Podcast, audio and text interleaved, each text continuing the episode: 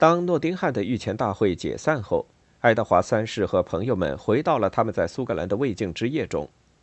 现在，这是一场包含着围城和伏击的令人厌烦的游击战争。城堡轮流被英格兰人占领并修复，而后又被苏格兰人夺回并毁坏的时光是短暂的。冬天使得行动十分不便。一三三六年十月十八日，英格兰国王向博斯维尔进军。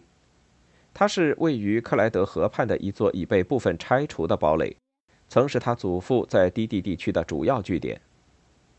在严酷的条件下，修复工作已着手进行。严冬已经到来，食物和材料必须在护送下从贝里克运来。道格拉斯的游击队在英格兰人的营地边缘徘徊，袭击补给车队，杀死落伍士兵以及两目征发人。当爱德华在克莱德河畔忙碌时，他的事业已被在更北部发生的事件摧毁。十月，安德鲁莫里。夺取并毁坏了英格兰的一些孤立据点，邓诺特、科尼福以及克劳斯论。苏格兰守护在他自己的领土上，上演了一场残忍的毁灭战，因为他知道已没有其他迫使英格兰军队无法驻扎的办法了。高里、安格斯和莫恩斯依次被破坏，苏格兰人不得不忍受这悲惨的后果。人民的生活是如此不幸。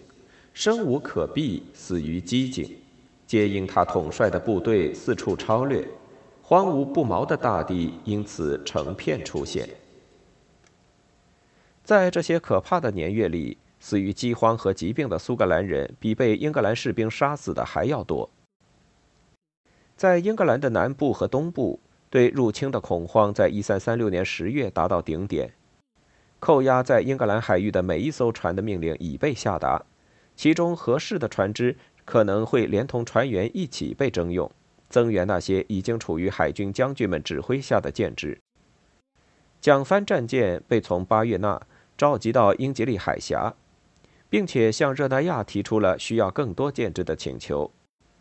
储存的食物被积聚在靠近海岸的地方，以便对舰船进行补给。成千上万的舰士被下令定制。一位名叫尼古拉斯的工程师被委以制作三十门小伙子的重任，在英格兰沿海各郡都征募了地方志愿军。在海上被征用船只的杂乱集合队伍聚集在唐斯，等待对纪律是极为不利的。在国王的克里斯托弗号上，那些受压迫的船员已经爆发了一次哗变，这是困难到来的标志。大亚毛斯的人们不辞而别，去追寻他们与五港同盟的古老世仇，而其他船只则遭到举报，攻击了在英吉利海峡上的友方商船。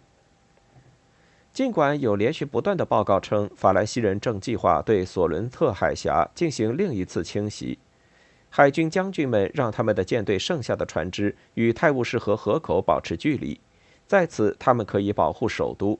而且朝任意一个方向行驶都可以追击敌人。这是一个颇为明智的战术，但是什么都没有发生。接近十月末时，英格兰人觉得敌人已经放弃了他们的机会。大型船只需要参加每年从吉伦特地区出发的运酒船队，因此在十月二十二日，他们解散了西部海军部的舰队。北部海军部舰队在四天之后也遭到解散。十一月八日，依诺丁汉御前大会命令，在英格兰海岸进行大规模征募的行动也被取消。法国政府的意图却对这些分析提出了挑战。由于失去了来自地中海的增援，缺乏任何适合登陆的口岸，而且受到北方冬季已经来临的威胁，菲利六世在秋季的某个时刻放弃了他关于让部队在苏格兰登陆的计划。取而代之的是决定集中海军将军们的力量，对英格兰南部进行海上突袭。这个计划原本仅仅被设计为分散敌人注意力的次要行动。十一月，他们对英吉利海峡群岛发动了一次颇具破坏性但战略意义不大的打击。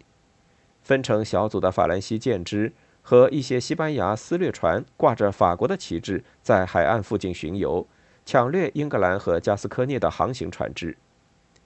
英格兰人以编成位于索伦特海峡和加斯科涅的港口间的大型武装护航舰队的方式，避免了任何严重损失。接近年底时，法国人在海上的战役已停滞不前，随后即被停止。